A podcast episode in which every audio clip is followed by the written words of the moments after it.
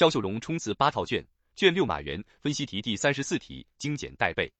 问题一：运用主观能动性与客观规律性辩证统一的原理，说明治沙既不能在不适宜的地方改造沙漠，也不能观望畏手畏脚。原理：治沙既要尊重客观规律，也要充分发挥主观能动性。分数一：尊重规律是前提，尊重客观规律是正确发挥主观能动性的前提。人们只有在认识和掌握客观规律的基础上，才能正确的认识世界，有效的改造世界。分数二：发挥主观能动性。只有充分发挥主观能动性，才能正确认识和利用客观规律。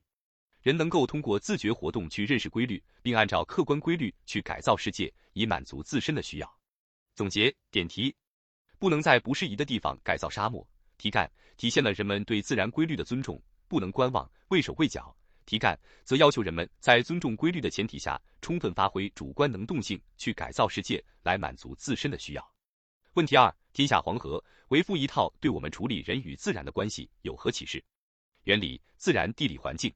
自然地理环境是人类度会生存和发展永恒的必要的条件，是人们生活和生产的自然基础。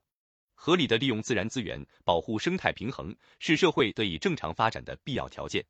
分数：必须遵循自然规律。人类在实践活动中，按照自己的意愿改造世界的同时，必须遵循自然规律。否则将会导致人与自然关系的失衡。